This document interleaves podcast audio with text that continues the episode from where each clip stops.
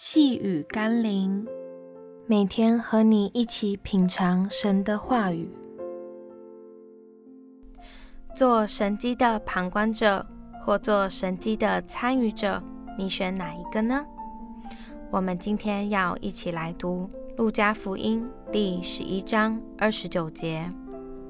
当众人聚集的时候，耶稣开讲说：“这世代是一个邪恶的世代。”他们求看神迹，除了约拿的神迹以外，再没有神迹给他们看。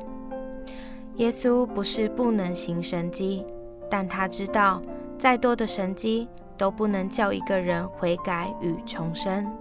当年先知约拿被上帝差派到尼尼微宣讲审判的信息，并没有任何一个神迹，却看到从君王到百姓，全城的人悔改恶行，这对上帝来说才是至关重要的神迹。只可惜约拿并不明白上帝的心意，还想等着看尼尼微被审判的好戏。一个愿意相信耶稣的爱与救恩的人，通常不是因为看到神迹，而是看到自己的罪和软弱，进而悔改和经历重生。那些试图挑战上帝、要看见神迹才相信的人，都必须检讨自我的心态和动机。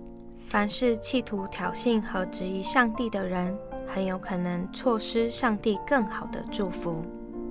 我们一起来祷告：爱我的耶稣，看见你岂不比看见神迹更重要？如果不能经历在你爱里的悔改与重生，再多的神迹也不能带我进入永恒，与你永远在一起。当人们仍在追求神迹的时候，我愿渴慕追求你在我生命里的洁净、更新与重生，那才是你更渴望看见的神迹。奉耶稣基督的圣名祷告，阿门。